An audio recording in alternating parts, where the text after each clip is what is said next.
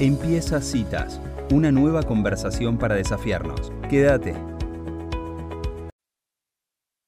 Bueno, llegó el momento de Pensando en Familia, esta columna que tanto nos gusta, y tenemos en línea a Gloria Latorre, esta nueva columnista que se sumó a citas en esta segunda mitad del año y que siempre habla de vocación, orientación vocacional, de, mm, los mandatos, de qué cosas podemos hacer en nuestro ciclo laboral para reinventarnos y es un placer para mí darle la bienvenida a Gloria Latorre. ¿Cómo estás, Gloria? Hola, Elisa. Bien, muy bien. Hola, Sofi, que sé que también estás ahí. Hola, Gloria. Y bienvenidos a todos los, a todos los que nos vayan a escuchar. Bueno, Gloria, hoy tenemos un tema que, que voy a decir el título que mucha gente por ahí no sabe, nunca escuchó la palabra, pero te voy a invitar a que la, la empieces a explicar, que es Mi Ikigai, una palabra japonesa. Mi Ikigai, ¿lo conozco? Así que te doy mm. el pie para que expliques qué es el Ikigai. Miren, eh, el Ikigai, tal cual como vos dijiste, Elise, es una palabra que tiene eh, origen en Japón y lo que significa es un propósito de vida que combina lo que amás, lo que sos bueno haciendo, lo que el mundo necesita y por lo que podés ser eh, remunerado, ¿no? Eh, en decime, decime de vuelta, decime de vuelta. Lo, que amás es el propósito de vida que combina, porque lo clave es que es el propósito de vida que combina lo que amás, hmm. lo que sos bueno haciendo, hmm. lo que el mundo necesita y por lo que podés ser remunerado. Bien. Ese es el Ikigai. O sea que sería como una síntesis de cuatro componentes. La pasión, la vocación, la misión y la profesión. ¿Mm? O sea, como la síntesis de todo esto, si, si, hay, si ustedes se fijan, hay muchos gráficos de Ikigai que son súper es super didáctico. Y bueno, y acá están estos cuatro pilares, la pasión, la vocación, la misión, la profesión. Y a mí este tema me parece súper interesante porque hoy en día vieron que se habla mucho de encontrar tu pasión. Yo lo vengo hablando en estos encuentros con ustedes, encontrar tu pasión, este, y mucho alrededor con espejitos de colores, si tenés tu pasión no trabajás ni un día más porque jugás. Bueno, toda esta parte que, que también se empieza a escuchar mucho esto que tiene que ver con el propósito de vida, ¿no? O sea, que, que en realidad lo que sí sabemos con certeza, y eso yo puedo dar testimonio de tantos años de acompañar eh, procesos, porque generalmente todo este trabajo se ha asociado eh, históricamente con los 18 años en el momento que el chico tenía que elegir la carrera, ¿no? Como que ese pareciera que es nuestro único momento vocacional. Y, eso es absolutamente limitado porque la vocación empieza desde que nacemos, ¿eh? con todo lo que vamos desarrollando por supuesto que hay una instancia clave, que es los 18 años, donde empiezo a tomar como una primera decisión, pero imagínense que pensar que a los 18 años es un momento que queda estático para el resto de nuestra vida, es imaginarnos una vida muy pobre, muy estática, eh, donde las personas no vamos teniendo experiencias que nos van enriqueciendo, que nos van transformando, que nos van cambiando, ¿no? Entonces la vocación va teniendo distintas aristas y este Ikigai también va teniendo distintos coloridos a lo largo de nuestra vida. ¿Por qué es importante vivir en nuestro Ikigai?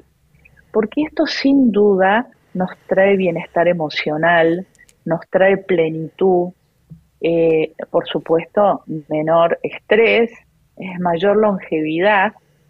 Eh, ustedes saben que hay un, un, documental en Netflix que yo se los recomiendo, no sé si lo han visto, uno que se llama este, Vivir 100 años, los secretos de las zonas azules.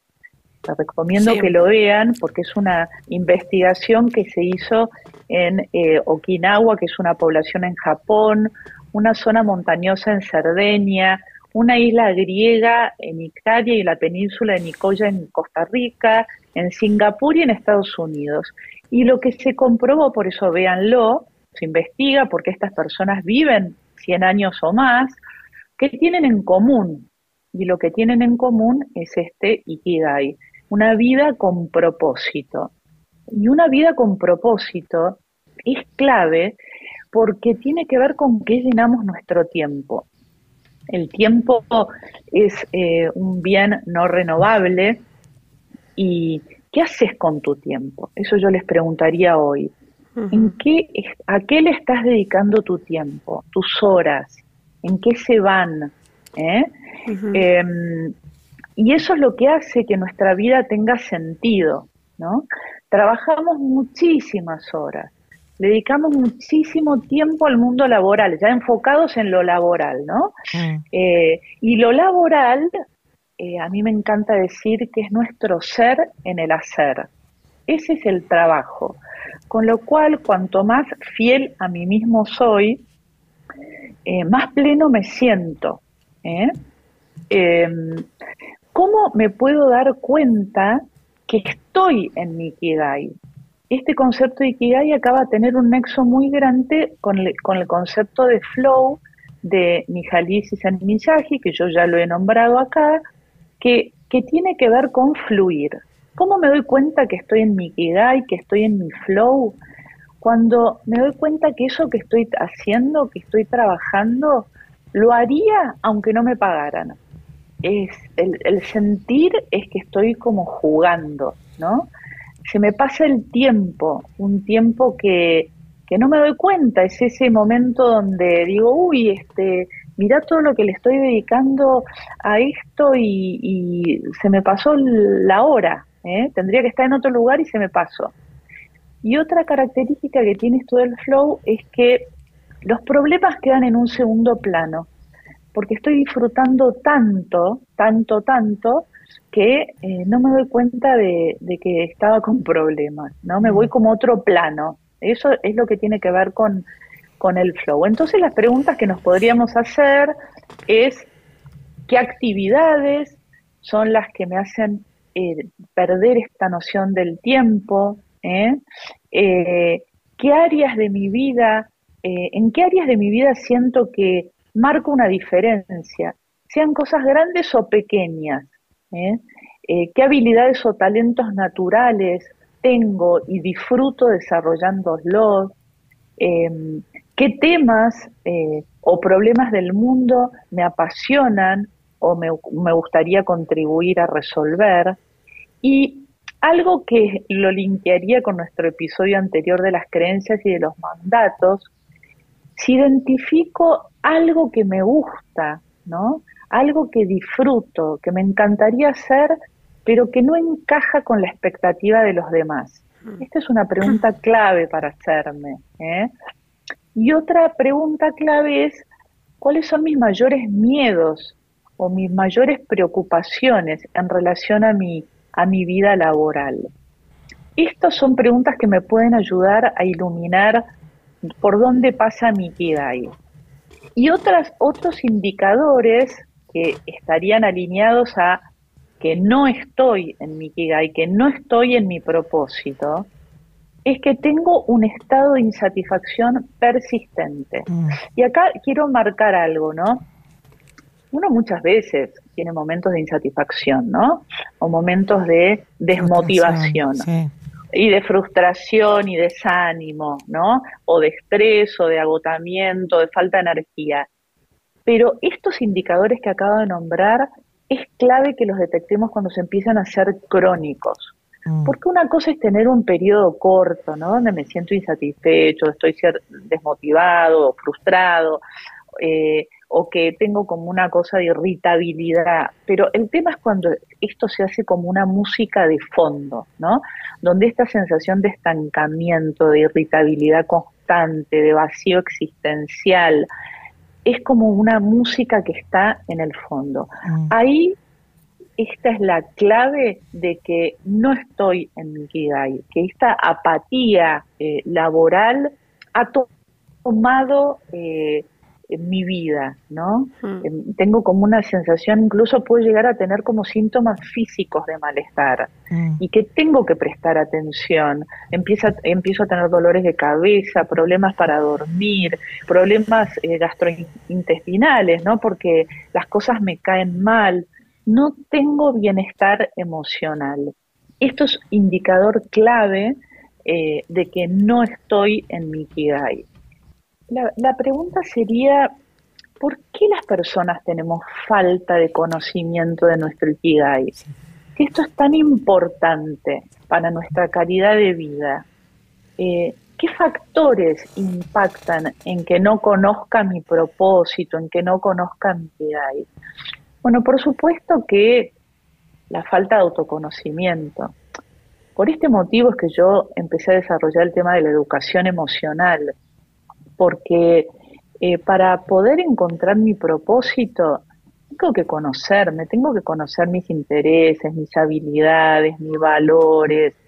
Y esta falta de autoconocimiento eh, lleva a que no encuentre la brújula, ¿eh? ¿Para dónde voy? ¿Para dónde quiero ir? Por supuesto que, como dijimos la, la vez pasada, las presiones sociales, las expectativas familiares, los mandatos, sin duda, ya lo desarrollamos. Prioridades y circunstancias de vida que por ahí me han llevado a estar en lugares donde a lo mejor no, no hubiera querido estar, pero estoy. ¿eh? Y también algo clave es que a lo mejor he tenido falta de oportunidad de exploración, porque todos estos aspectos se conocen. No he tenido a lo mejor el apoyo y la orientación eh, para encontrar estos lugares que en mí son muy importantes. Entonces estos son algunos de los factores que pueden estar eh, eh, impidiendo que yo conozca cuál es mi propósito. ¿Mm? Qué, em, interesante, Gloria, todo lo que contás.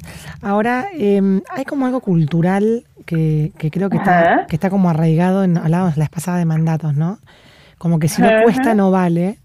Entonces, cuando vos hablabas de que una de las cuatro cosas que, que, componen el Ikigai es de la cual podés ser remunerado, em, como que tengo mucha gente que, conozco que trabaja en cosas que no le dan plata, pero como lo disfruta hacer, está bien.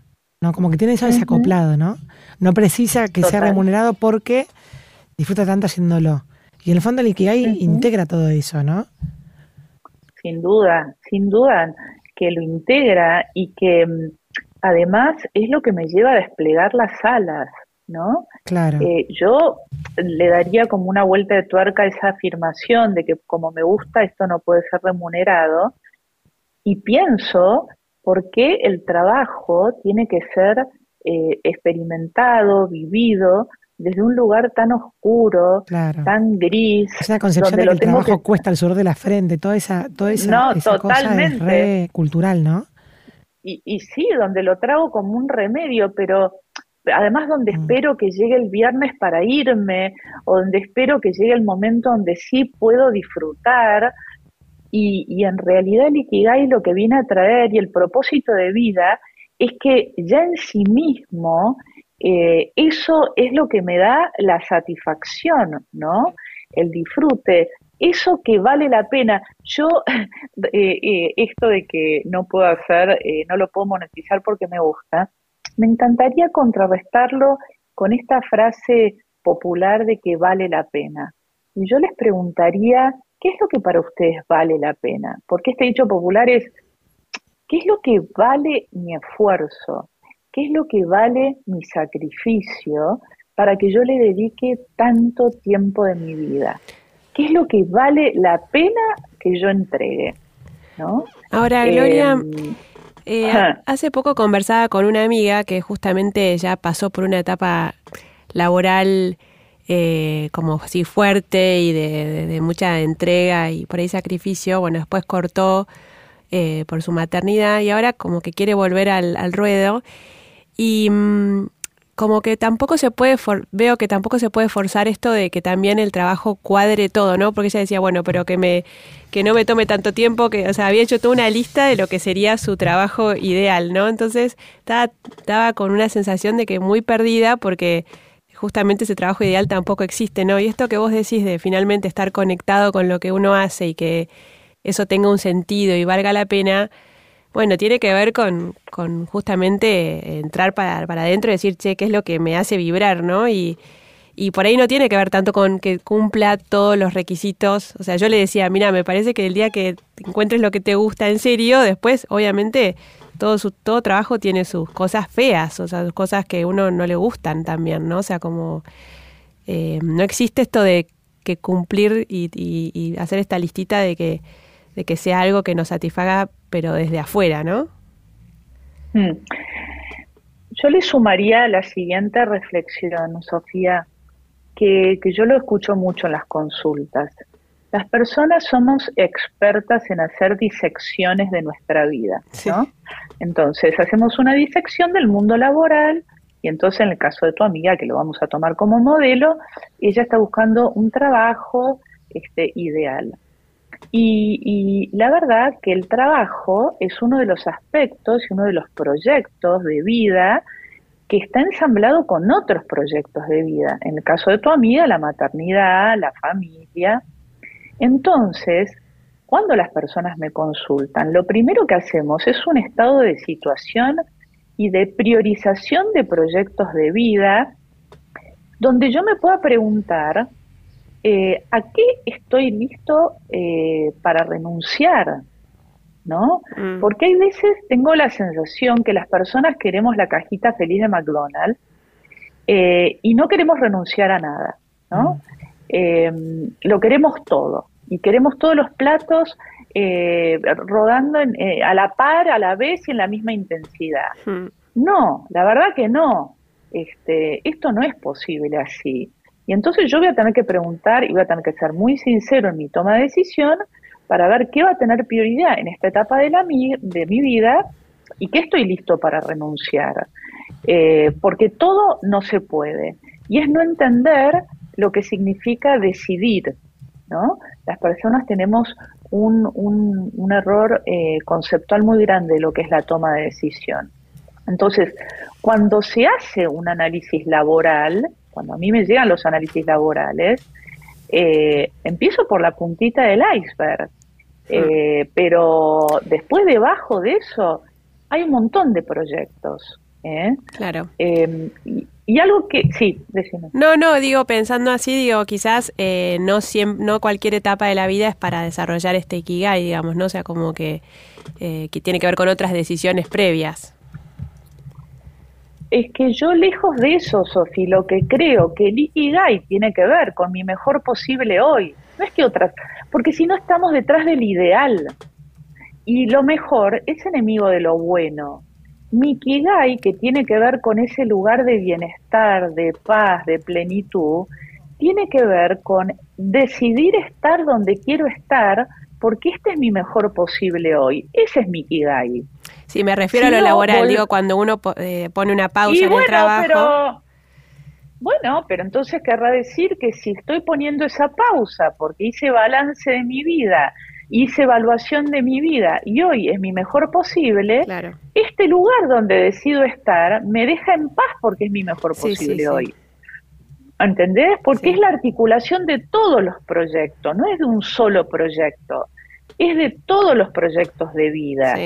Ese es, el, ese es el lugar que me da paz. Claro. Porque si no, hago una disección y entonces veo cómo sería mi, mi proyecto de maternidad y entonces sería una manera, y separado hablo de lo laboral y sería de otra manera, y separado hablo de mi mundo de, de, ocio y sería otra manera, y entonces vivimos en, en, una vida y en un análisis de vida de compartimentos estancos. Mm. Y así no funciona la vida. La vida es una danza donde yo hago articular estos distintos proyectos de vida desde la realidad de mi aquí ahora. Claro. Esa es la habilidad, ¿no? Em, y yo también lo que quiero traer acá, porque hay veces esto es una pantalla enorme a la hora de pensarnos, que tiene que ver con el tema económico. Eh, hoy, sin ir más lejos, recibí una persona que eh, está pisando los 50 años, veterinario, le ha ido excelente en su carrera laboral, profesional, económica, eh, ha crecido muchísimo en una especialidad dentro de la veterinaria y hoy se ha tomado un paréntesis laboral y esto ya no le alcanza. Y no es un tema económico. Hay veces ponemos el tema económico como una pantalla distractora para pensarnos y justificamos por lo económico eh, no saber qué queremos, porque parecemos que, parece que estamos encadenados a una realidad de la que no, no nos podemos ir. Y esto les puedo asegurar que en las miles de consultas que vengo acompañando, eh, no pasa por ahí. El tema de lo económico no es el punto para poder darnos la oportunidad de pensar dónde queremos estar en nuestra vida. Sea porque tengo mucha plata y mucho bienestar eh, profesional, el que lo he tenido como este señor, pero siento el vacío de no sé cómo seguir y por eso su consulta, o porque no quiero estar más en donde estoy, pero me puedo dar la oportunidad de pensarme y ver a partir de ahí cómo construyo los siguientes escalones. Pero nada hace que yo me quede donde no quiero estar. Claro, esa, esa incomodidad, eh, Gloria, está bueno que lo que decís, porque en el fondo es, es corrernos de ese lugar. No tenemos claro el puerto donde queremos llegar, pero vamos a salir de donde estamos, seguro que sí, ¿no? Totalmente. Se nos ha ido un poco el tiempo, Gloria, pero invito a los oyentes a que busquen las, columnas pasadas, en las cuales hablamos con vos también sobre todos estos temas, y que bueno, y que se queden para la próxima, porque la verdad que es como un tema que no termina nunca, porque arrancamos una conversación y, y, vamos como profundizando, sacándole capas a la situación. Te agradecemos muchísimo por estar minutos con citas, y bueno, por lo menos ya tenemos el concepto de que hay muchísimo más claro que cuando, que cuando empezamos. Yo me despediría de, ustedes, chicas, y de los que vayan a escucharnos, con otra palabra japonesa que es súper interesante y se ensambla con el Ikigai, que es komorebi. Komorebi es una palabra que eh, tiene que ver con la luz del sol que se filtra a través de los ojos de los árboles. Y si lo relacionamos con el Ikigai, el komorebi sería que nos demos la oportunidad de iluminar mm. nuestras pasiones, nuestras vocaciones y nuestras misiones para tener una vida de bienestar. Mm, qué lindo. ¿Cómo se escribe con K? Con K, como Revi, sí. Lindísimo. Muchísimas gracias, Gloria Torre, por esta columna en citas, otra gran conversación. Gracias, chicas. Un abrazo enorme. Adiós. Hasta luego. Así pasaba Gloria La Torre charlando en citas de radio, pensando en familia, abordando un tema lindísimo y complejo a la vez, que es el Ikigai. Si te gustó esta conversación, seguinos